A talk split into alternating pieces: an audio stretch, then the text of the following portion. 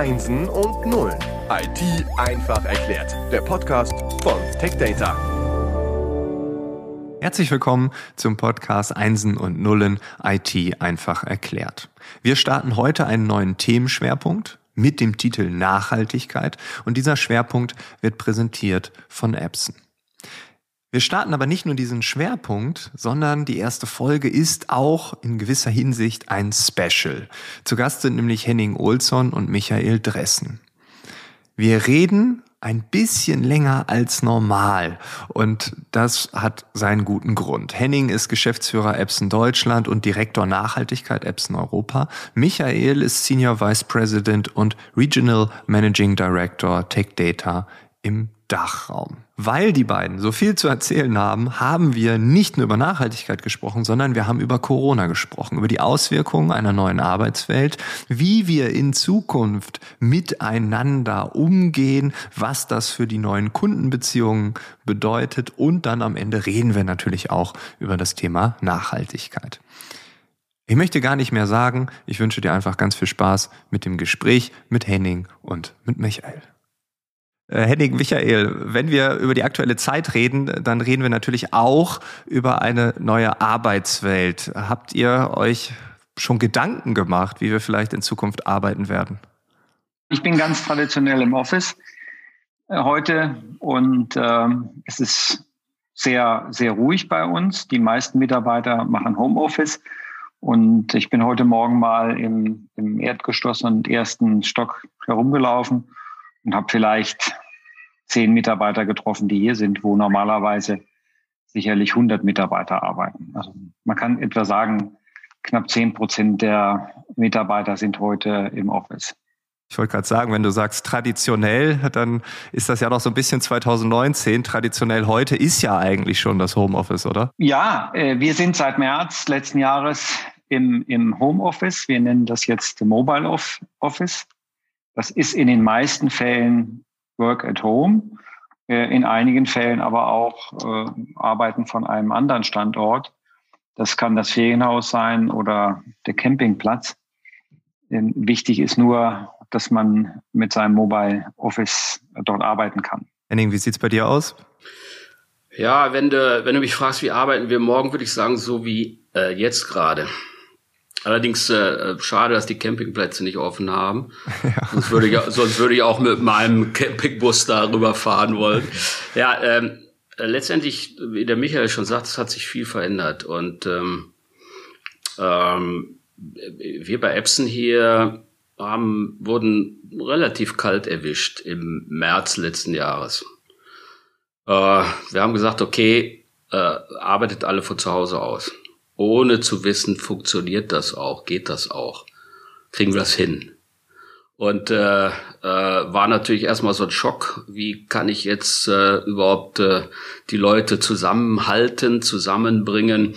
Wir sind hier am Standort etwa 220 Leute und wir haben 80 Prozent der Leute nach Hause geschickt.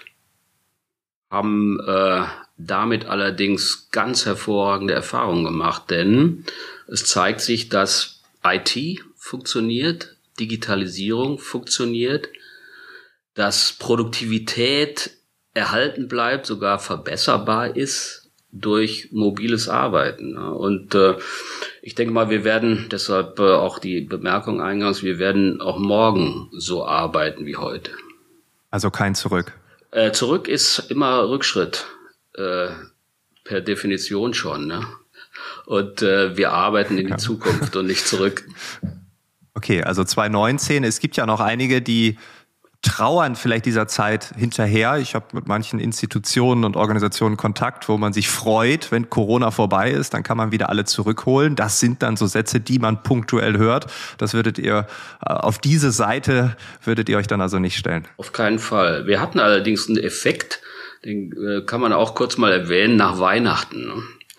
Nach Weihnachten, nach der nach den Weihnachtsferien hatten wir mehr Leute zurück im Office als geplant war. Und das war natürlich auch ein Problem, weil äh, den Sicherheitsvorkehrungen entsprechend haben wir gesagt, okay, uh, sorry, auch wenn du es zu Hause nicht mehr aushältst und mal wieder ins Unternehmen möchtest, ähm, wir haben so eine maximale Kapazität im Unternehmen und äh, das ist wohl, wohl gemanagt. Haben auch bis dato keinen einzigen Fall, äh, Infektionsfall durch diese Maßnahmen. Ja, ich sage immer, nach Corona wird nicht so sein wie vor Corona. Das heißt aber nicht, dass ich mich nicht freue oder und meine Kollegen sich nicht freuen, wenn wir uns wieder treffen können. Also das, das ist natürlich der Fall. Aber das Arbeiten wird anders sein. Wir werden nicht mehr ständig äh, im Büro uns treffen, um zu arbeiten, sondern wir werden eben dort arbeiten, wo wir gerne möchten und trotzdem zusammenarbeiten. Also da gibt es einen interessanten Aspekt auch dazu. Michael und ich, wir leiten ja Unternehmen. Und äh, ein interessanter Aspekt dazu ist, Wer hat eigentlich Digitalisierung am meisten vorangebracht in der letzten Zeit? Ist das der Geschäftsführer, der CEO? Ist das der CFO, der IT-Direktor im Unternehmen? Oder ist das Corona? Mhm. Oder es ist ganz klar, dass Corona Digitalisierung vorangebracht hat. Und zwar zu einem, zu einem Status, wo wir vorher nie geglaubt hatten, dass das möglich ist. Ja, ich denke, ich weiß nicht, ob die Bezeichnung, dass Corona die Digitalisierung, doch, das kann man sagen, hat die Digitalisierung auch äh, vorangetrieben. Aber was ein bisschen salopp formuliert, ja. Ja, was ein bisschen salopp wurden, formuliert wir ist. Wir wurden gezwungen quasi. Also ich sage mal so, die technischen Voraussetzungen waren da, sonst wären wir beide nicht in der Lage gewesen, innerhalb von wenigen Tagen die gesamte Belegschaft äh, ins Mobile Office zu, zu schicken. Aber die, ähm, sag ich mal, der mentale Druck oder, der mental, oder die Überzeugung, dass das möglich ist, die war nicht da. Und die hat sich durch Corona ergeben. Also wenn du mich vor einem Jahr gefragt hättest, können wir alle ins Mobile Office gehen und dann äh, weiter so erfolgreich arbeiten, dann hätte ich bestimmt gesagt, das kann ich mir so nicht vorstellen. Mhm, genau, und, ja. und das hat Corona jetzt gezeigt, das ist möglich. Und ähm, das hat viele positive Aspekte, sehr viele positive Aspekte. Und es hat einige äh, traurige äh, Aspekte, nämlich, dass man sich wirklich nicht ähm, face-to-face sehen äh, kann in den allermeisten Fällen. Ja? Und das ist eben Corona-bedingt. In einer Nach-Corona-Zeit, wobei ich jetzt Klammer auf sagen muss, wir können heute nicht sagen, wann die Nach-Corona-Zeit beginnt. Ja, also ähm, ich habe am Anfang dieser Pandemie die Pandemie unterschätzt, vollständig unterschätzt. Also ich hätte niemals gedacht, äh, als das in Wuhan auftrat, dass das demnächst auch in Europa ist. Ich habe mich das zweite Mal äh, komplett geirrt äh, nach im Sommer letzten Jahres, wo die Zahlen sehr niedrig waren wir gesagt haben, okay, im September, Oktober können wir jetzt das Office wieder aufmachen. Und nachdem das zweimal, nachdem ich zweimal vollkommen daneben lag, bin ich heute so weit zu sagen, wir wissen einfach nicht, äh, wann und ob, und ich würde sogar sagen, ob es eine Nach-Corona-Zeit gibt oder ob wir nicht ganz grundsätzlich ähm, mit dieser Pandemie oder ähnlichen Pandemien leben müssen. Hoffentlich in besser organisiert, als wir es heute haben. Aber auch das möchte ich nicht ausschließen. Ja, Michael, da bist du natürlich in bester Gesellschaft bei dem Thema. Ähm, ja, ich habe mich da verschätzt oder falsch eingeschätzt mit allen politischen Verantwortlichen, die das ebenso haben. Ja, aber trotzdem ist ja auch ein Punkt, das zuzugeben. Ne? Also wir haben jetzt die Kanzlerin neulich gefeiert, beziehungsweise ein Teil der Bevölkerung hat sie ja, gefeiert. Gefeiert ist übertrieben. Also ja, da gab es schon viele Lobeshymnen im Internet. Und die andere Hälfte sagt, seht ihr, das kann doch nicht sein, die haben alle keine Ahnung. Ich find's gut, wenn man sagt, dass man falsch liegt, weil es ja auch so ein bisschen ja, kulturell was verändern könnte, wenn äh, Menschen wie die Kanzlerin sagen, ja, auch wir haben Fehler gemacht oder wir haben Dinge falsch eingeschätzt, weil tendenziell verlangt man ja vom Führungspersonal, dass man alles weiß. Aber das ist ja auch nicht immer so. Das ist natürlich ein hehrer Wunsch, ja. ja. Dass du dir da so etwas wünschst, ja. ja, ja, ja. Fehlerkultur, ja. Hm. Kann ich, äh, kann ich das eingestehen und äh, kann ich daraus lernen, ja. Also ich fand das bemerkenswert. Ich gehöre zu denen, die sie gefeiert haben. Aber nochmal zurück auf diese, also ja, Fehlerkultur oder Falscheinschätzung. Also lassen wir mal gerade weg, wann und ob Corona dann verschwindet. Aber die, die Erkenntnis, die wir gewonnen haben, äh, diese Art von Arbeiten ähm, schützt uns jetzt vor, vor Ansteckung, im, zumindest im beruflichen Umfeld. Aber sie öffnet auch ganz andere Möglichkeiten. Also äh, man ist eigentlich schneller, ja, und äh, man, man braucht, man muss sich nicht so viel bewegen. Also angefangen morgens Arbeit zu kommen und abends wieder zurückzufahren oder auch Reisen zu unternehmen, um Kunden zu treffen oder zu irgendwelchen Events zu gehen. Viele, viele Dinge haben wir gelernt, können ähm, über diesen virtuellen, über diese virtuelle Zusammenkunft, also über Zoom heute gemanagt werden und gelingen wunderbar.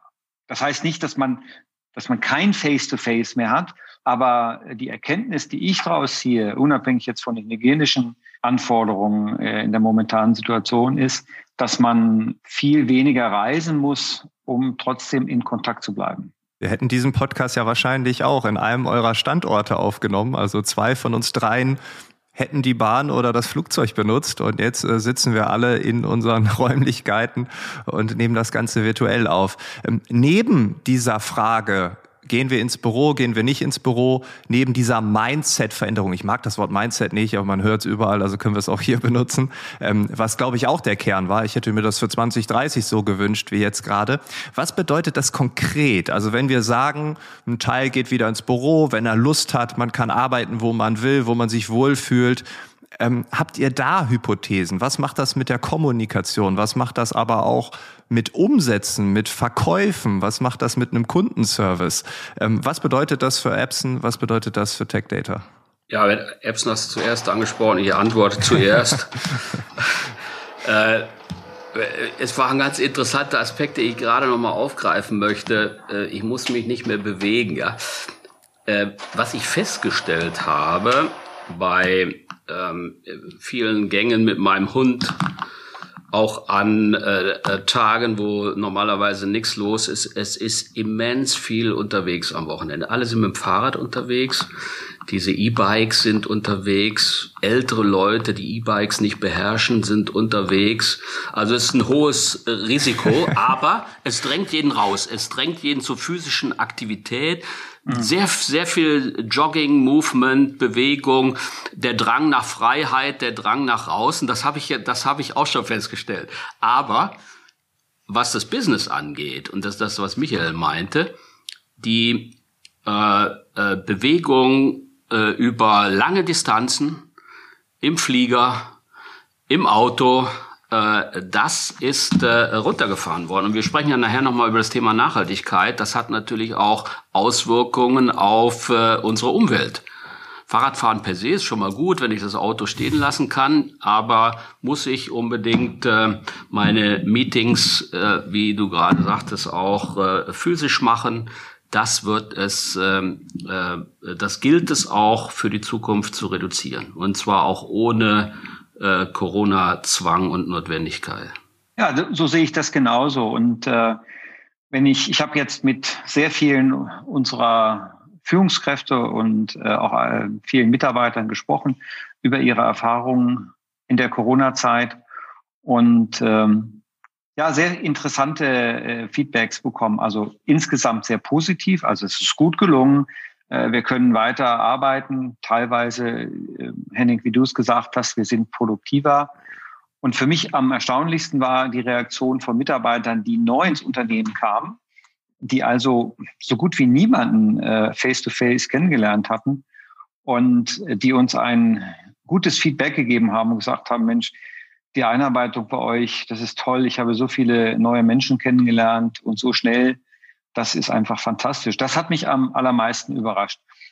Also das zeigt eben auch, dass diese Art von Arbeiten durchaus äh, möglich ist und auch Spaß macht und wahrscheinlich richtig gut ist, wenn sie nicht der alleinige Umgang miteinander ist, wenn man trotzdem ab und zu die Möglichkeit hat, äh, sich zu sehen. Ich würde noch mal ganz speziell konkret werden wollen. Also wenn wir diese Remote Work jetzt als dauerhaft ansehen, 70, 30, 80, 20, völlig egal. Was verändert das in der Kommunikation? Ist das miteinander wirklich anders oder sagt ihr, naja, es ist einfach nur virtuell geworden, aber so wirklich ist der Kern der Arbeit doch unberührt? Also, wenn ich dann nochmal zu etwas weitergreifen kann. Die Frage ist, äh, was der Kern der Arbeit äh, ist natürlich völlig unterschiedlich von von Branche zu Branche. Wir sind in der IT-Industrie in der glücklichen Lage, dass sich der Kern der Arbeit da nicht verändert hat. Ne? Aber was mit dem Thema Kreativität, ja, was ist mit dem Thema Teamwork? Das heißt zwar Microsoft Teams, ja, aber ist das richtige Teamwork? Teamwork hat auch etwas Physisches an sich, ja, und äh, das kann ich nicht nur äh, digital machen. Ähm, äh, letztendlich ähm, gibt es Arbeiten im Unternehmen, wenn ich den Workflow sehe, wenn ich die Prozesssteuerung sehe, die, die, die ähm, Order to Bill, also von, von der, von der äh, von dem Auftrag bis zur Rechnungsstellung, alles das äh, kann ich natürlich weitestgehend automatisieren. Äh, letztendlich äh, ist das etwas, wo ich Teamwork auch nicht brauche. Da kann ich im, äh, im, im Homeoffice sitzen, da kann ich meine administrativen Dinge erledigen und und und. Aber die Qualität äh, von äh, innovativer, kreativer Arbeit darf zu ähm, sind, gibt es natürlich Grenzen. Wenn wir uns jetzt sehen und hier alle äh, gut verstehen und wir miteinander sprechen, das ist das eine, ja. Aber Neues entsteht immer dann, wenn sich Menschen untereinander äh, verbinden. Und äh, äh, das wird es auch in Zukunft immer geben. Ja, das ist schon richtig, was du sagst. Auf der anderen Seite, ich meine, du führst ein Team, ich führe ein Team und ähm, ich bin jetzt auch in dem, in unserem, in meinem Führungsteam erstaunt darüber, wie gut das äh, funktioniert, obwohl ich mich mit den allermeisten äh, äh, Kollegen nicht getroffen habe. Es gibt ein paar äh, am Standort München, mit denen ich ab und zu äh, mich im Büro treffe, aber äh, mit äh, der Mehrzahl der Mitarbeiter oder Kollegen habe ich mich nicht äh, getroffen. Und das hat wunderbar funktioniert. Also Teamarbeit kann eben auch äh, auf diese Art und Weise stattfinden. Und es wäre wunderbar, wenn sie ergänzt werden könnte durch ab und zu mal Face-to-Face. -face. Ich glaube nicht, dass Kreativität beschränkt ist auf ein Face-to-Face. -face. Kreativität kann sehr wohl auch in diesem virtuellen Raum stattfinden.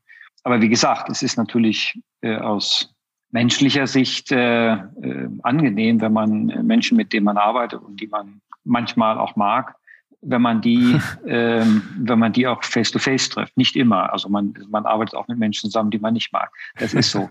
Aber ähm, äh, das ist, glaube ich, das ganz Natürliche, dass man, dass man das gut findet, dass man zusammen essen gehen kann oder einen Spaziergang machen kann. Äh, äh, zur Bewegung übrigens. Ich meine, ich bin erstaunt. Ich habe ja vor, weiß ich nicht jetzt genau, fünf, sechs Jahren habe ich ja habe ich ja begonnen Walking und äh, vor, vor zwei, drei Jahren habe ich Running begonnen und ähm, stelle jetzt fest, dass äh, ich immer mehr Leute treffe. Also jetzt bedingt ja. durch Corona. Ich meine, ja. ich bin vor Corona schon gelaufen und stelle jetzt fest, dass äh, also Laufen ist der neue Volkssport geworden. Das ist ja. super. Das ist super. Also das ist eine der positiven Effekte, dass ich jetzt äh, äh auch durch die eingeschränkte Mobilität auch für mich selber mobiler werde, indem ich was für meinen Körper tue.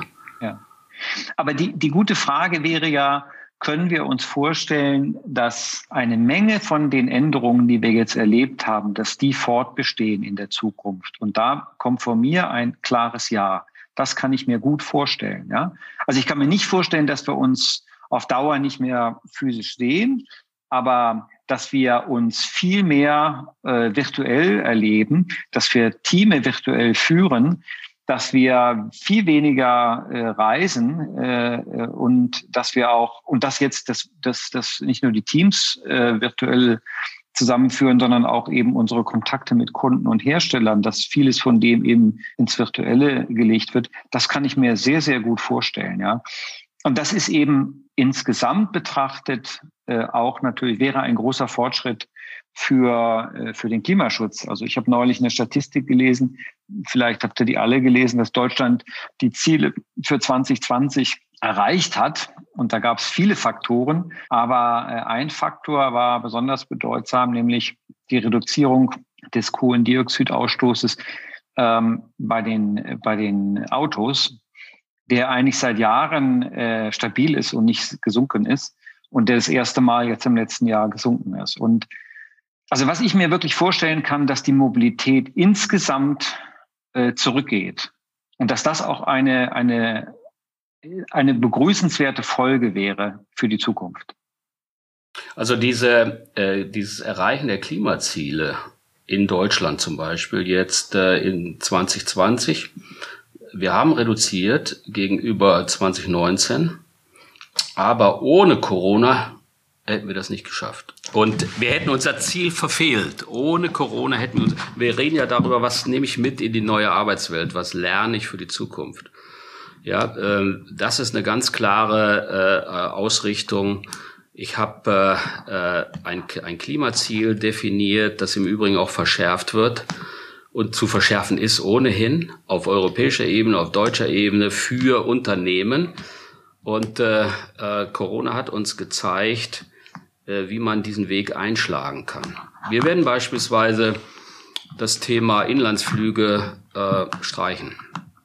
Es war früher, das muss ich leider Gottes sagen, es war früher so, dass wir von Düsseldorf nach, Fra nach München, nicht nach Frankfurt, Düsseldorf nach München, Düsseldorf nach Hamburg geflogen sind. Und das ist so die generelle Mentalität. Ich bin Businessflieger und äh, ich definiere mich über meinen Meilenstatus und so. Jetzt nicht auf Epson bezogen, aber so generell mal. Das wird es alles nicht mehr geben. Es wird keine, äh, oder es werden viele Unternehmen sagen, ja, aus Kostengründen war das sowieso ein Irrsinn.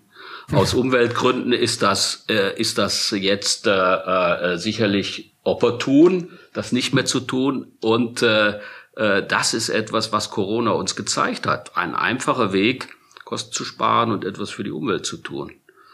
Äh, Gebäude beispielsweise. Ja, brauchen wir wirklich so viel geheizten, gekühlten Space, um zukünftig äh, ein, ein Office zu haben und zu arbeiten?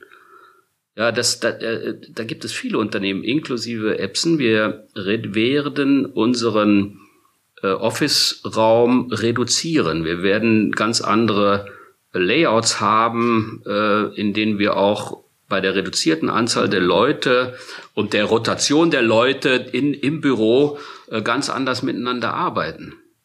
Das sind wichtig oder oder das Commuting, äh, also die die die Fahrt zum Büro, ja traditionelle Fahrt vom Büro. Ihr in München seid da auch äh, äh, natürlich besonders gebeutelt. Ja, wo kann ich noch ordentlich wohnen?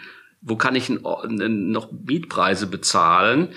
Äh, Im Münchner Umfeld, wenn ich jeden Tag äh, ins Büro muss nach München, wie weit kann ich da überhaupt rausgehen, ohne nicht mehr als eine Stunde zu fahren? Das sind so Themen, die werden sich alle verändern und das ist auch gut so.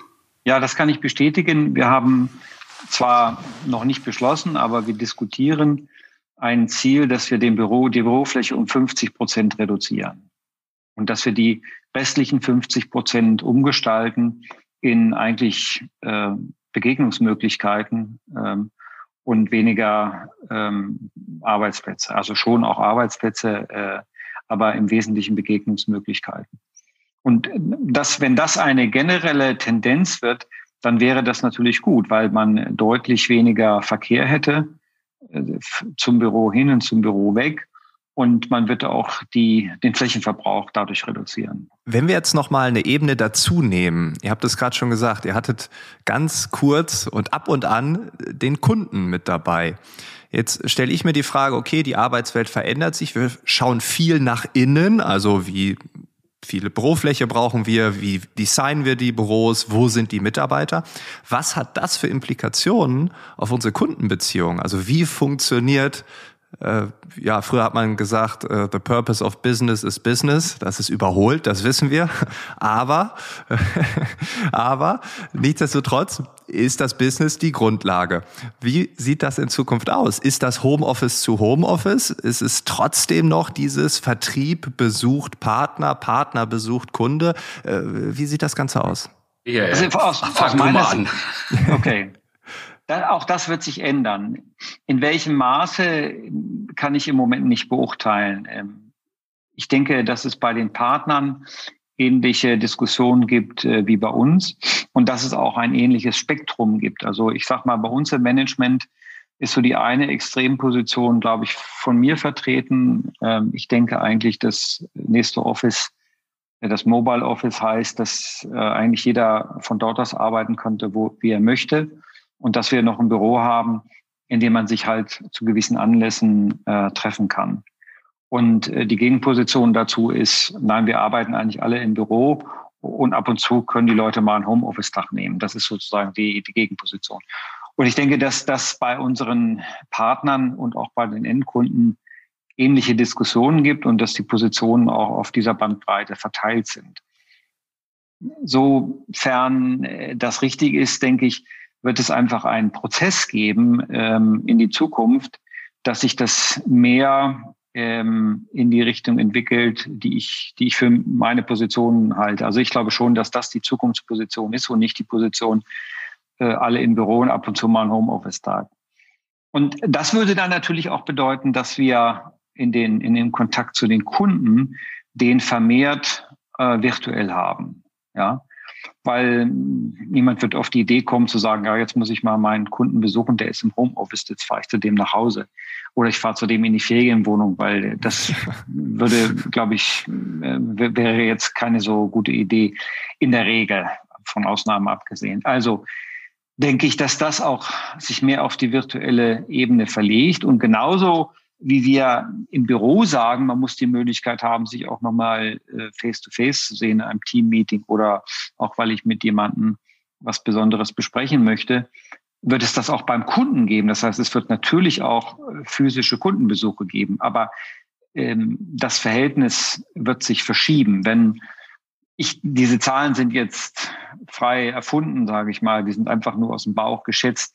Wenn früher 20 Prozent über ähm, virtuelle Medien, also vor allen Dingen Telefon und ein bisschen auch Videokonferenzen waren und 80 Prozent waren physisch, dann würde ich denken, über einen Zwischenschritt von 40, 60 ähm, sollte das Ziel sein, auf 80, 20 zu gehen, also 80 mhm. Prozent virtuell zu machen und 20 Prozent noch face-to-face. -face. Also das, das wird nicht sofort kommen, weil ich glaube, das ist ein großer Change-Prozess, der, äh, der sehr viel Überzeugungsarbeit ähm, äh, gebrauchen wird, vor allen Dingen bei den Kollegen, die schon länger im Arbeitsleben sind. Ja, die also gewohnt sind. Also ich meine, Leute so wie ich, die 40 Jahre lang ins Büro laufen, denen jetzt zu sagen, also nee, du brauchst nicht mehr ins Büro zu kommen, das kannst du eigentlich wesentlich von zu Hause machen.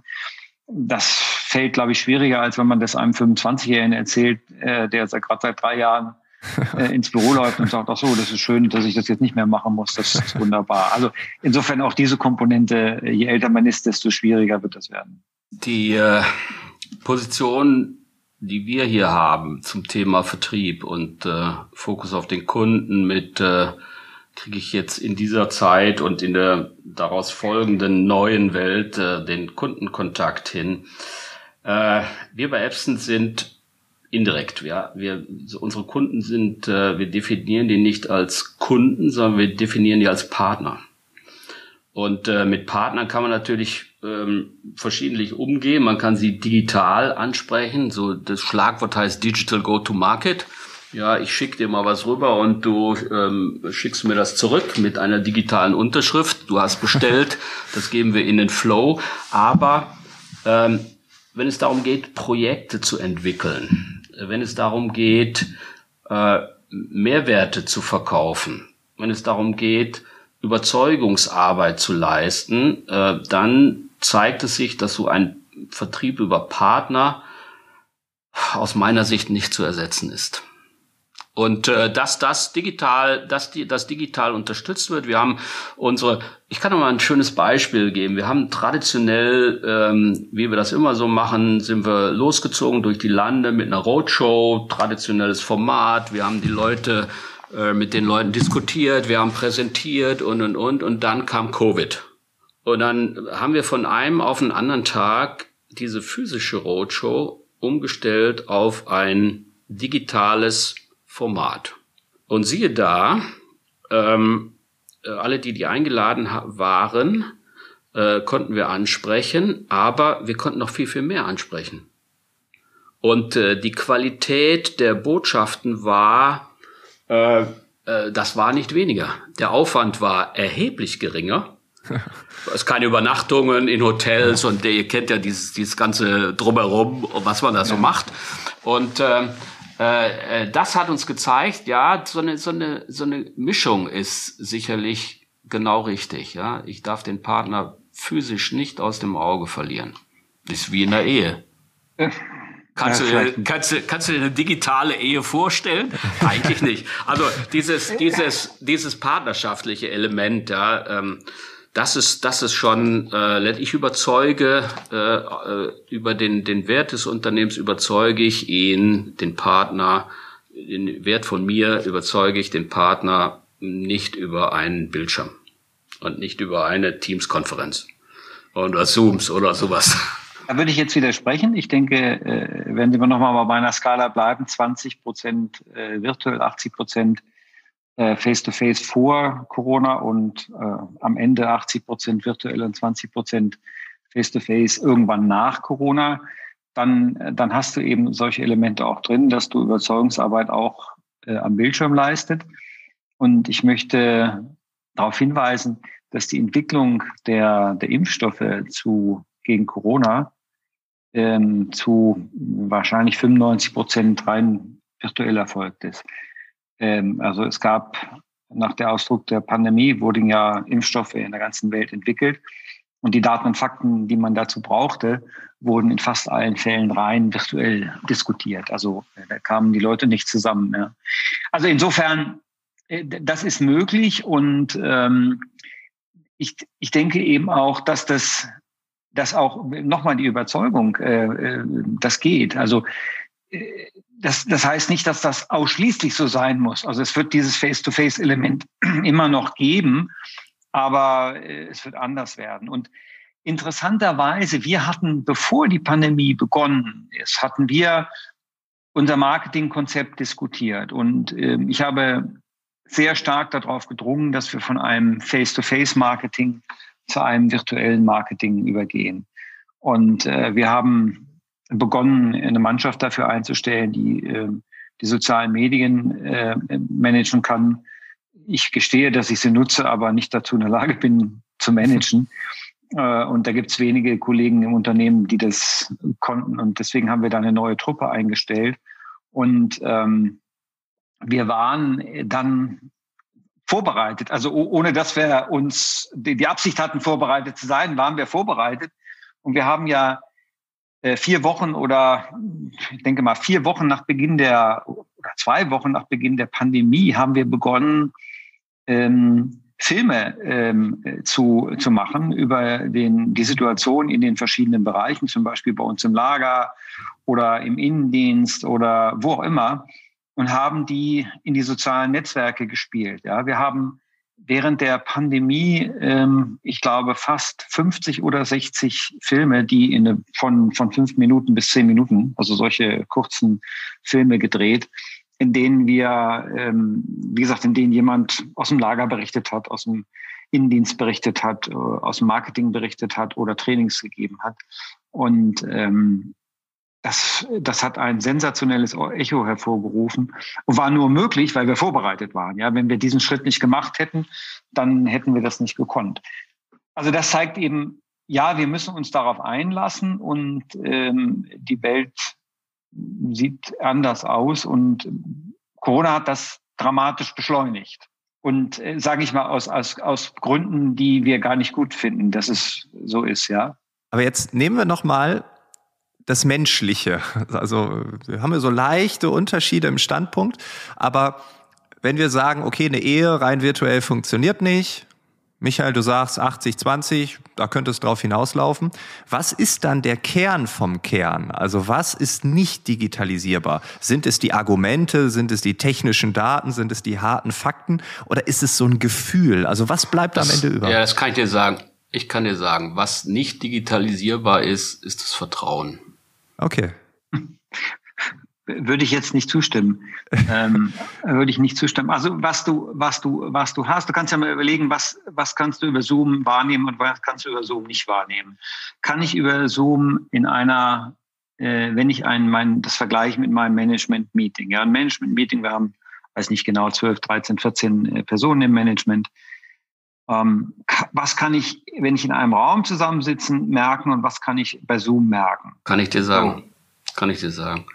Okay. Ich, wenn ich im Raum zusammensitze, sehe ich die Körpersprache. Weiß ich jetzt im Moment, weil ich dich sehe oder höre, ob du auch real bist? Ja, du hast einen virtuellen Hintergrund da, aber wie siehst du aus? Was machst du? Wie agierst du?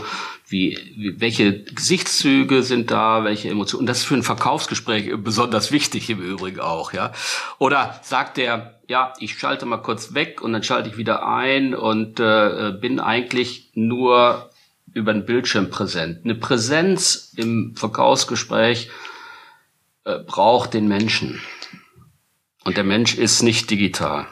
Und das okay. Vertrauen, das Vertrauen sozusagen, das Vertrauen, äh, ähm, ja, ich, wir, wir sprechen jetzt miteinander, aber äh, letztendlich äh, der Handschlag und das ist so ein bisschen so, so eine, vielleicht eine alte traditionelle Metapher ja. Ich blicke in die Augen und sage ja wir verstehen uns wir machen das ja wir machen das Business. Oder der Handschlag heißt äh, das ist etwas äh, dem kann ich vertrauen. Das kann nicht jeder im Übrigen auch ne das ist nicht überall, überall der Fall. Aber da sind wir bei Epson zumindest mit äh, unseren Vertriebsleuten, wir sind so gestrickt, dass wenn, wenn, wenn jemand etwas sagt hier im Vertrieb, dann kann man darauf vertrauen. Und dafür brauche ich einen Handschlag, da brauche ich ein physisches Beisammensein. Also das sind traditionelle Werte, die aber sehr schön mit in die Zukunft überbringbar sind, sozusagen. Ich brauche nicht physisch für jedes jedes Gespräch oder jeden Abschluss oder jeden, jedes Geschäft sozusagen diese Basis. Aber es, ich brauche vielfach diese Basis. Gut, also jetzt meine Antwort darauf. Äh, du kannst äh, in den Zoom-Meetings von der Gestik her sehr viel erkennen. Ähm, ich weiß nicht, wie viel Prozent, aber man kann sehr viel erkennen. Man kann absolut erkennen, ob jemand aktiv an dem Meeting teilnimmt oder nicht, solange es nicht zu viele Teilnehmer sind. Ja? Also solange man jeden äh, auf dem Bildschirm hat, äh, kann man das. Vor allen Dingen, wenn man keine Präsentation hat. In der Präsentation hast du ja sehr schnell nur ganz wenige Leute auf dem Bildschirm und sehr klein. Aber du das bestehst, geht. ja, du bestehst aus Nullen und Einser. Du bestehst nicht aus Haut, Knochen, Blut, sondern nein, das, das was, ich, was ich von dir sehe, sind Nullen und Einser. Nein, nein abstrakt, das ist nicht wahr. Sehr, sehr abstrakt gesprochen. Nein, nein, du kannst an dem, an der Haltung, du kannst an dem Gesichtsausdruck, ähm, du kannst an der Sprache sehr wohl erkennen, ob sich jemand wohlfühlt, ob sich jemand nicht wohlfühlt. Was fehlt, ist in der Tat äh, dieses Physische, also das ähm, Riechen fehlt, was nicht unwesentlich ist, für Vertrauen beispielsweise. Und ähm, es fehlt natürlich auch das Berühren, das fehlt. Aber viele andere Komponenten sind da. Insofern also nochmal, ich sage immer, das Physische, das muss da sein. Deswegen komme ich auf meine 20 Prozent und sage, auch, darunter soll es auch wirklich nicht gehen. Aber sehr, sehr vieles kann man sehr wohl äh, virtuell äh, auch erfahren. Also da äh, sehe ich keine, keine Hindernisse. Ja. Aber gewisse Dinge fehlen und äh, deswegen sollte man auch die Gelegenheit haben, sich ab und zu zu treffen. Und wenn du jetzt sagst, Vertrauen ist vielleicht nicht das richtige Wort aus meiner Sicht, sondern das, die Frage, ähm, mag man einen Menschen oder nicht? Also dieses, dieses Chemistry. Und, und dazu gehört mehr als Ausdruck. Dazu gehört Riechen und Touchen dazu, also anfassen. ja? Ja, das ist so. Ich meine, also das ist der, der äh, Handschlag im Kundengespräch sozusagen. Ja, das ist ja anfassen das ist ja anfassen. Also die Berühr und du weißt ganz genau, wie das ist, wenn du einem die Hand anfasst und die ist kalt oder die ist glitschig oder was weiß ich. Für die meisten ist das ja unangenehm. Es mag Leute geben, die das mögen, aber äh, so. Und das ist das, was fehlt. Also anfassen und riechen. Und das sind zwei nicht un nicht unwichtige äh, Dinge im, in, wenn man. Aber das ist natürlich da, um das hat auch im Bewerbungsgespräch. Also ich meine, ich habe Bewerber schon abgelegt, weil sie nicht richtig gerochen haben. Ja, und wenn mir einer erzählt, eine, Bewerbung läuft darin, dass ich gute Fragen stelle und äh, gute oder schlechte Antworten bekomme, dann sage ich, absolut lächerlich. Äh, eine, eine Bewerbung läuft zu 85 bis 90 Prozent rein äh, über Sinne ab und nicht über, über Sprache. Ja, also es, natürlich das Bild, aber auch ähm, wie riecht die Person. Äh, das nimmt man manchmal nicht bewusst wahr. Wenn man es dann bewusst wahrnimmt, dann ist es meistens zu spät, sage ich mal. Ja, und auch äh, wie, wie, fasse ich die Person an? Ja, normalerweise ist es der reine Händedruck. Hm? Aber äh, das sind Elemente, die für eine Bewerbung ganz, ganz ausschlaggebend sind. Also und das fehlt diesen, natürlich. Ja. Es gibt ja auch diesen Spruch, die Chemie muss stimmen und der kommt ja. ja. nicht von ungefähr, der gilt auch nicht nur in der Liebe, sondern der geht natürlich in jeder Form der Partnerschaft. Von daher. Genau, die Chemistry. Ja. Also der Amerikaner sagt, ja. Interessant, wie wir uns hier doch in eine Ebene bewegen, die eigentlich auch zukünftig äh, relevant sein wird. Im Moment äh, sieht es so, dass Kundenbeziehungen sich verändern und Kundenbeziehungen auch äh, digital möglich sind. Das äh, haben wir alle bewiesen und das geht. Äh, wir sprechen hier über ein hybrides Format zurzeit. Hybrid ist ein blöder Ausdruck, aber ich mache das mal an einem Beispiel fest. Die äh, Automatiker in München wurde natürlich im November letzten Jahres nicht durchgeführt äh, und ähm, da konnten sich die Kunden nicht treffen und informieren über die neuesten Roboter. Was haben wir gemacht? Wir haben eine, wir haben diesen Messestand in eine eigene Halle gebracht und haben gesagt, okay, ihr könnt kommen, ihr könnt euch das angucken, ihr könnt sogar einen Vertriebler äh, äh, buchen sozusagen, der führt euch darum. Das ist kein Emoji oder so, der euch da rumführt, sondern das ist ein Vertriebler, den ihr ohnehin kennt, ja. Und ihr könnt euch da, äh, könnt die Fragen stellen und ihr seid immer live dabei und äh, mit, mit Kamera oder Augmented Reality Glass und so. Alles das alles das ähm, ist hybrid möglich. Das führt jetzt sogar so weit in dieser digitalen Welt, dass dieses Center, wie wir es inzwischen umgenannt haben, nicht nur Automatiker Messe, sondern es ist ein Robotcenter, dass Kunden aus Indien sich da reingeschaltet haben und haben gesagt, ich möchte da mal einen, Rundgang machen mit euch. Ich möchte auch mal mit, mit richtigen Menschen reden in so einem äh, richtigen Industrieumfeld. So, und diese, diese Hybridität, das ist im Moment, äh, was uns äh, in der Corona-Krise jetzt äh, äh, in der Kundenbindung unterstützt. Aber zukünftig, ich bin nach wie vor der Meinung, Face-to-Face -face muss sein. Wir können streiten über wie oft und bei wem und bei wann und welche Branche und welche Digitalisierung dahinter steht. Aber äh, der Mensch ist durch nichts zu ersetzen.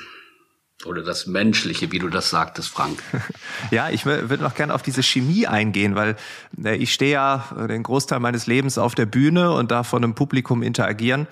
Und äh, da spürt man so eine Energie. Also wenn man so ein Publikum hat, das ist immer so das Wording, was das kennt ihr auch. Ne? Man hat's äh, in der Hand, das Publikum folgt ein, genau. die lachen, die haben Spaß. Du kannst man damit arbeiten sozusagen. Ja, genau. Das ist so. Man spürt die Energie, die geht hin und her.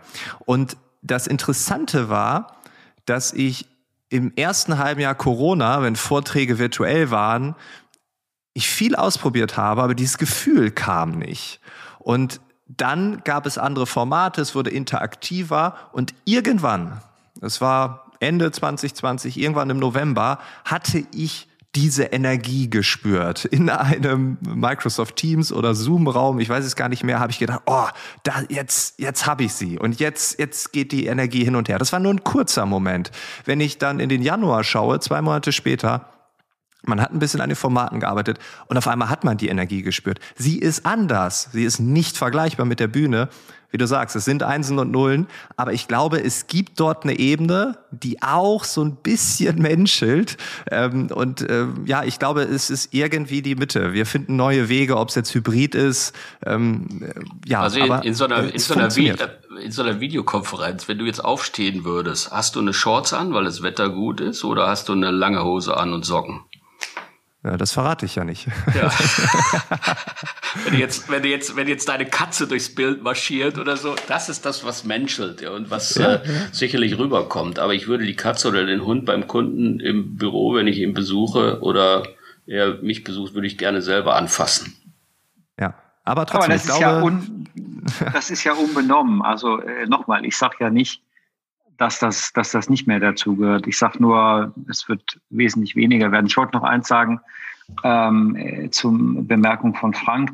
Ähm, ich habe mich sehr schwer getan. Wir haben, äh, wir haben Company Meetings gemacht und die Company Meetings äh, haben wir vor Corona physisch gemacht. Das heißt, ich bin an die Standorte gefahren und habe dort genau das, äh, was du jetzt auch sagst. Also man spürt einfach, egal wie viele Leute vor einem sitzen, ob es 20 ja. sind oder ob es äh, 300, 400 sind, das war die maximale Zahl bei uns, da merkt man einfach, da gibt es eine Stimmung in den Saal. Ja, wenn man was sagt, dann merkt man, zieht der Saal mit oder zieht der Saal nicht mit.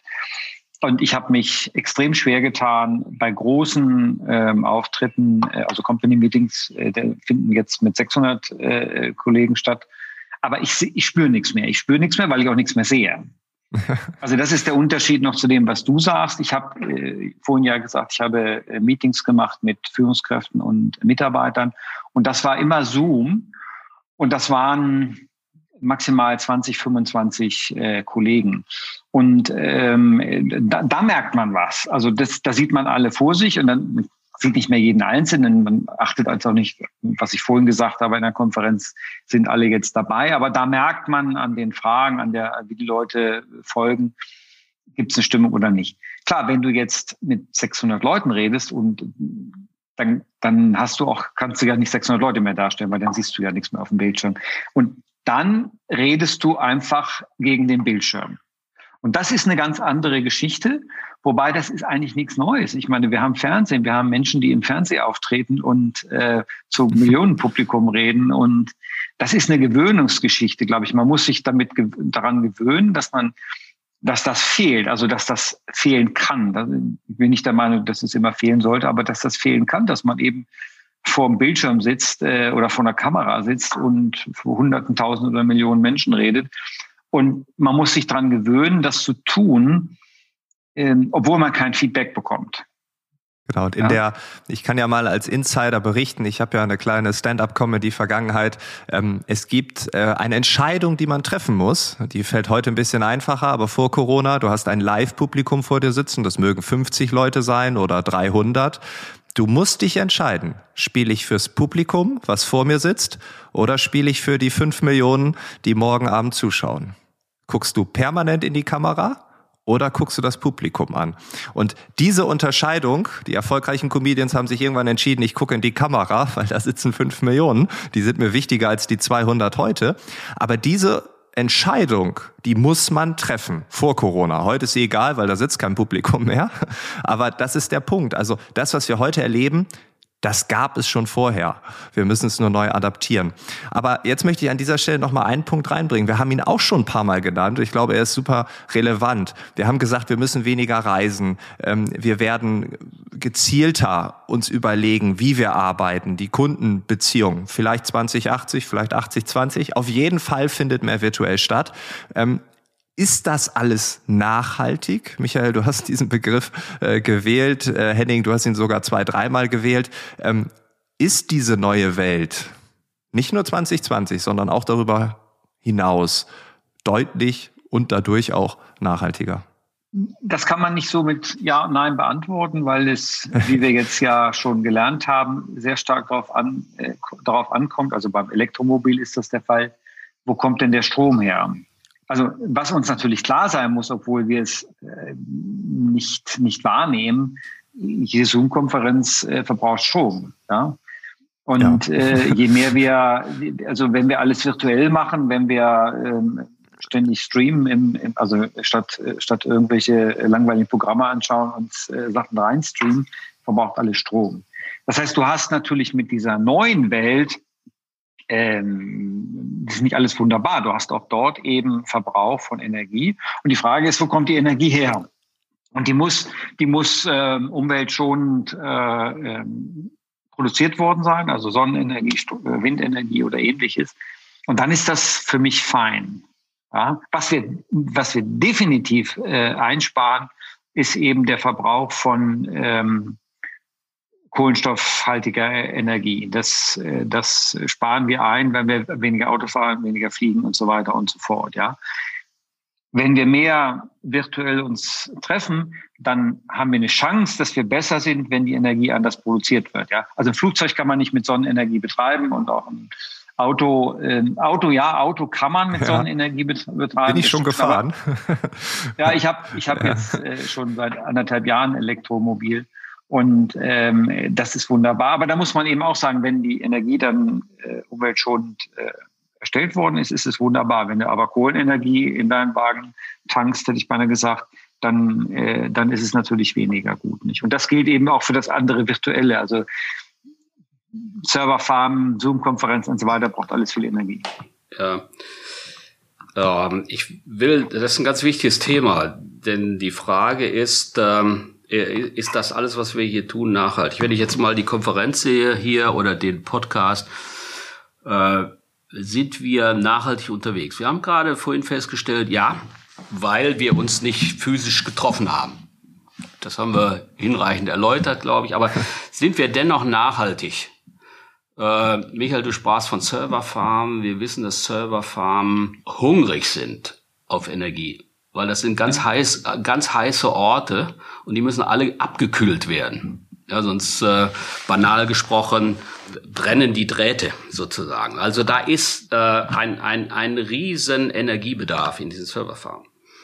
Äh, nachhaltig bedeutet, wenn wir diese Konferenz jetzt hier sehen, von unserer Seite aus läuft ähm, äh, der, äh, die Elektrizität, um das hier tun zu können, läuft bei uns vom Dach. Wir haben Photovoltaikanlage, wir haben äh, Solarstromeinspeisung, wir haben vor ungefähr zehn Jahren äh, das komplette Gebäude umgestellt auf erneuerbare Energien. Also ich kann schon mal von meiner Seite aus sagen, alles, was wir hier produzieren, ist äh, mit erneuerbarer Elektrizität vorhanden. Wo läuft das jetzt hin? Wo laufen die Daten jetzt hin? Die laufen natürlich über andere Server, die laufen über unseren Service Provider, die laufen in eine äh, in, in ein zentrales Data Center. Eines dieser zentralen Data alle zentralen Data Center von Epson sind mit äh, Providern, werden von Providern geführt, die erneuerbare Energien haben. Also es gibt ja drei Riesen, die sich da committed haben, in erneuerbare äh, Elektrizität äh, zu investieren. Äh, das ist die logische Folge, wenn ich sage, ist so eine Konferenz, wie wir sie hier haben, nachhaltig? Ist mein Stromverbrauch im Unternehmen, äh, der dadurch eventuell steigt oder auch zu Hause ja, habe ich äh, geswitcht, umgeändert zu grüner Energie. Das ist eins der wesentlichen äh, Faktoren, die man in dieser Gesamtbetrachtung berücksichtigen muss. Wir bei Epson, kann ich mit Stolz sagen, haben in der letzten Woche angekündigt, dass wir weltweit alle unsere Energie, sowohl in den Factories als auch in den Offices, in den Gesellschaften, aus erneuerbaren Energien ziehen. 2023 ist das Target sozusagen. Das hat unser Präsident verkündet. Und das ist einer der wichtigsten Schritte überhaupt, dass ich den Weg finde in erneuerbare Energien, denn sonst macht diese ganze Nachhaltigkeitsdiskussion überhaupt keinen Sinn. Und du hast das schön beschrieben, wenn ich ein Elektrofahrzeug habe und ich habe äh, Kernkraftstrom, ist nicht erneuerbar, oder ich habe Braunkohle, mit der ich mein Elektrofahrzeug äh, auflade, dann ist dieser ganze Gedanke äh, sowieso für die Füße. Oder ganz interessant, ich kaufe den Tesla mit einem Bitcoin. Äh, da sind ja, schon aber, 5000 ja, Kilometer weg, so die neueste Rechnung aktuell. Ja, okay, okay, okay.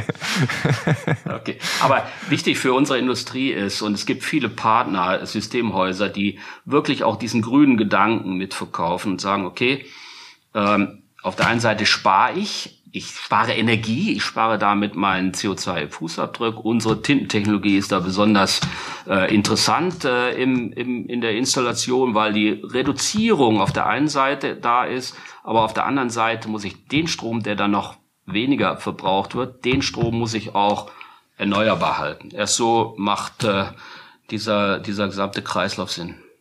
Gibt es da unterschiedliche Perspektiven? Weil ich meine, Epson, japanische Tradition, Tech Data, Amerika. Ähm, merkt ihr hier in Deutschland den Einfluss jeweils von Westen oder Osten? Also ich merke den. Inwiefern? Ja, du hast es ja positiv beschrieben. Ich glaube, jetzt muss man sagen, äh, erstens, ihr seid ein Hersteller, das heißt, ähm, da gibt es viel mehr Dinge, äh, an denen man auch arbeiten kann. Wir sind Distributor. Da gibt es weniger Dinge, an denen man arbeiten kann. Und ähm, für uns ist das in der Tat ähm, bisher kein zentrales Thema. Also ich muss auch für mich selber sagen, das ist eines der Themen, die ich vernachlässigt habe im, im Unternehmen, obwohl ich natürlich nur Teil, eine Teilgesellschaft bin, aber ich habe das in den letzten Jahren eigentlich nicht so auf meinem, auf meinem Radar gehabt. Ne? Also jetzt speziell, allgemein schon, aber nicht speziell. Und ähm, gibt es Unterschiede? Ähm, Ja, es gibt schon Unterschiede. Also ich denke, ähm, ich weiß jetzt nicht, äh, was du beschreibst, Henning, ob das jetzt japanische Tradition ist oder ob es mehr äh, wirklich Epson ist. Weil ich meine, wenn man anschaut, dass Japan äh, nach wie vor die meisten Kernkraftwerke weltweit äh, betreibt, äh, obwohl das ein Land ist, das eine Katastrophe hinter sich hat, äh, dann denk, weiß ich nicht, wie weit das jetzt japanisch ist, sondern eher Epson-mäßig. Ähm, was, was jetzt uns betrifft, ist insgesamt in dem Konzern ist jetzt das, das, das Ambiente ähm, das hat jetzt keine oberste Priorität. Ja, und ähm, ich würde auch sagen, dass die Amerikaner auch das jetzt nicht als oberste Priorität sehen. Ja, wir haben gewisse, natürlich haben wir gewisse Vorgaben, zum Beispiel beim Verbrauch von, von unseren Firmenfahrzeugen und so, aber ja, überschaubar. Hm. Ich denke mal, dass äh, wenn ich den das so gegeneinander halten möchte, ähm, die japanische Gesellschaft wurde oder ist ja in den letzten äh, vier Jahren katastrophal geführt worden in verschiedenen Richtungen. Katastrophal. Ein Weltklimaabkommen, auf das man sich 2050 geeinigt hatte, als ersten Amtsakt da auszutreten, ist ein Schaden für die Welt gewesen. Und das hat so ein bisschen auch dann in diese Mentalität hinein äh, gespielt der Amerikaner. Ich spreche viel auch mit meinen amerikanischen Kollegen, die sagen, ja, das Thema Energiesparen ist bei uns nicht so das Thema, ja. Die Gallon, die hau ich mir rein und mein Big SUV und so, ne. Die haben, die haben andere Themen. Äh, Microplastic in, in äh, California, im, im ja. Ocean. Das sind so Themen, die interessieren die Amerikaner. Das wird sich Gott sei Dank oder hat sich Gott sei Dank schon ein wenig gedreht. Die Amerikaner sind wieder eingetreten ins Weltklimaabkommen. Da gibt es ein ganz scharfes Tempo, was jetzt da äh, aufgelegt ist. Äh, jetzt mal zu den äh, Japanern gesprochen. Ähm, die Japaner haben natürlich aufgrund dessen, dass sie nicht diese Weite haben des amerikanischen Kontinents, ja, das ist ein Inseldenken. Das ist per se schon bei dem Thema Nachhaltigkeit erneuerbar aus der Tradition heraus äh, äh führend. Ähm, dass äh, Nuklearpower, Nuklearenergie nicht erneuerbar ist, ist klar. Äh, die äh, Umwelteinflüsse sind ganz andere. Äh, Radioaktivität ist, hat einen ganz anderen Umwelteinfluss als äh, äh, Braunkohle, Steinkohleverfeuerung. Also diese, diese äh, was ich allerdings sagen kann, ist diese Mentalität zur Natur. Ja, das ist einer der großen Unterschiede. Der Japaner wächst mit der Natur auf und der Japaner äh, holt sich äh, ähm, verantwortungsvoll die Dinge aus der Natur und äh, äh, nimmt sie auch nachhaltig wieder ins Wachstum. Also das ist so mehr äh, der Gedanke, der Amerikaner verbraucht, der Japaner sorgt dafür, dass es nachwächst. Das ist so, so ein kultureller Unterschied sozusagen. Ähm, was das jetzt für Epson bedeutet, ist, ähm, wir haben eine große Verantwortung aus dieser Tradition heraus, Technologie zu produzieren, die im gesamten Kreislauf nachhaltig ist. Und das beginnt nicht nur bei dem bei der äh, bei dem bei den Ressourcen, die dafür eingesetzt werden, sondern es geht auch bei der Wiederverwertung. Ja? Und und es wird nicht Recyceln ist nicht das, das Ende, sondern ich muss auch wieder Materialien so lange wie möglich in diesem Kreislauf einbeziehen. Ja, und das ist eine neue Denke, das ist eine nachhaltige Denke und das ist, äh, kann ich mit Stolz sagen, da ist Epson führend. Ich habe euch beide hier und natürlich interessiert mich auch euer Blick auf die Zukunft. Wir haben viel darüber gesprochen. Corona ist irgendwann vorbei, ob es jetzt äh, wieder normal ist oder nicht, völlig egal. Was sind für euch so die Trends dahinter, wenn wir so auf die nächsten zehn Jahre schauen? Gibt es da vielleicht so zwei, drei Hashtags oder Buzzwords, wo ihr sagt, uh, das wäre sowas in zehn Jahren, das könnte ein großes Thema werden oder sein? Ist es vielleicht auch sogar Nachhaltigkeit? Ist das das Thema, was alles überstrahlt? Kann ja genauso sein. Also, äh, ich, wie, wie sehe ich die Welt? Äh, in, in Zukunft. Wir müssen weniger konsumieren. Das ist, das ist schon ganz klar. Die, äh, die, die, die bis jetzt so nach dem Motto Strom kommt aus der Steckdose und das Geld kommt aus dem Bankomaten und ich leiste mir Dinge, die ich eigentlich gar nicht bezahlen kann, weil ich äh, Leute damit beeindrucken möchte, äh, die mich gar nicht im Wesentlichen sich für mich interessieren. Ja, also diese diese diese gesamte Mentalität wird sich verändern. Ja, ein, ein, ein neues Gefühl der Solidarität, der Mitverantwortung. Ja, ähm, äh, gerade durch die durch die Corona-Krise. Ja, ähm, ich stehe jetzt nicht immer mit meinen Egoismen im Vordergrund, sondern ich muss auch an die Gesellschaft denken. Ich muss auch an die Randgruppen dieser Gesellschaft denken, die plötzlich durch Corona irgendwo in den Mittelpunkt getreten sind. Ja? Ähm, wenn ich das Thema Homeschooling angucke, ja, wer bleibt da auf der Strecke? Die, die sich kein iPad leisten können, die bleiben da auf der Strecke. Also diese, und das ist meine, meine Einschätzung, diese, diese neue Solidarität oder die wirklich wichtige neue Solidarität heißt auch mit geht auch einher mit äh, reduzierten Ansprüchen. Und äh, ich muss das nicht alles immer haben. Ja, ein optimistischer Blick in die Zukunft, sage ich mal. Äh, also ich denke, dass die Nachhaltigkeit eines der großen Themen sein wird. Ob wir die Nachhaltigkeit wirklich deutlich verbessern können, steht auf einem anderen Blatt. Aber die Nachhaltigkeit steht deswegen äh, ganz vorne, weil die Veränderung des Klimas wird ähm, möglicherweise katastrophale Folgen haben und es wird mehr oder mehr und mehr wird es äh, auch sichtbar. Insofern äh, steht das auf jeden Fall auf der Tagesordnung. Wie weit die Menschheit dort äh, vorangeht, werden wir erleben. Es gibt für mich ähm, weiteres Megathema. Äh, das ist die, was du eben schon angesprochen hast, die ähm, sozialen Unterschiede, die äh, entwicklungshemmend sind auf die Dauer und die reduziert werden könnten.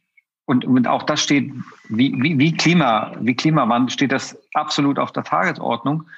Aber im Klimawandel haben wir zumindest mal eine einheitliche, eine relativ einheitliche äh, Überzeugung und wir haben einen gewissen Plan, ob der ausreicht oder nicht. Das haben wir in, in diesem sozialen Umfeld überhaupt noch nicht.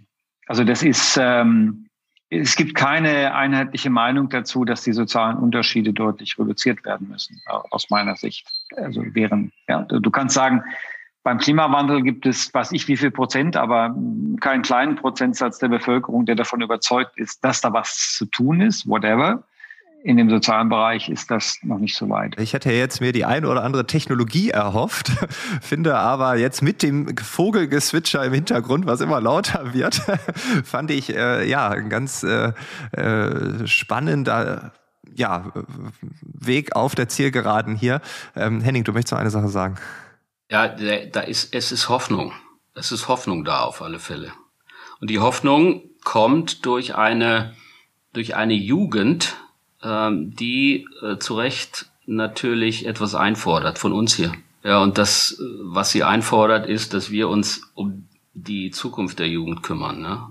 Also diese, dieses große Movement Friday for Future, das hat die Europäische Union dazu veranlasst, den europäischen Green Deal auszurufen. Ja? Das hat äh, die Europa zu, dazu veranlasst, äh, Ziele zu setzen, im, äh, gegen den Klimawandel zu kämpfen. Ne? Das hat äh, äh, sicherlich auch äh, viele Erwachsene zum Umdenken gebracht. Wenn ich sehe, wie Parteienlandschaft sich verändert, wie Wähler weggehen von etablierten Parteien, die sagen, ich habe keine Rezepte, sondern ich habe nur das, was ich bis dato immer gemacht habe. Die Jugend erwartet neue Dinge, die erwartet einen Aufbruch in der Richtung und das ist super gut und das ist Hoffnung. Cool. Vielen Dank euch beiden. Es war ein super spannendes Gespräch. Wir haben uns so eine ungefähre äh, Zeit gesetzt, wo wir sagen, ah, wenn wir da einlaufen, dann ist doch alles gut. Wir haben es hoffnungslos überzogen, aber ich glaube, wir haben alles richtig gemacht, weil es einfach ein richtig gutes Gespräch war. Ich bedanke mich, dass ihr euch die Zeit genommen habt und äh, ja, vielleicht bis bald. Vielen Dank, danke, danke. Julian und Frank und Henning.